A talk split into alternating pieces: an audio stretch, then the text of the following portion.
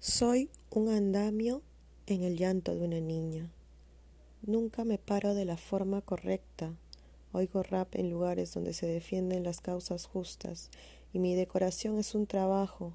Soy el pedazo de órgano que le sobró a la tierra, una bomba de sangre alrededor de una fogata.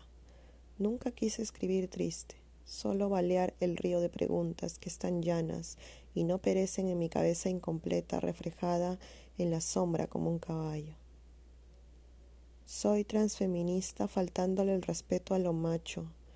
Todos los días reivindico su banalidad, su pansexualidad que oculta el extremo del juego.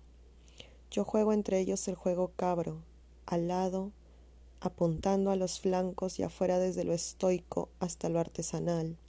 Juventud de norte a debajo de la piel del pecho, la capital de un año de gira.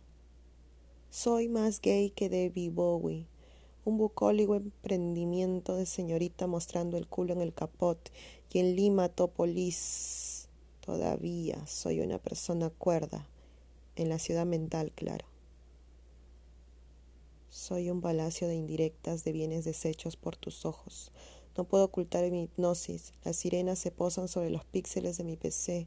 Qué torpe soy para dejarlas entrar y establecer una ciudad que me hace sentir imán de problemas.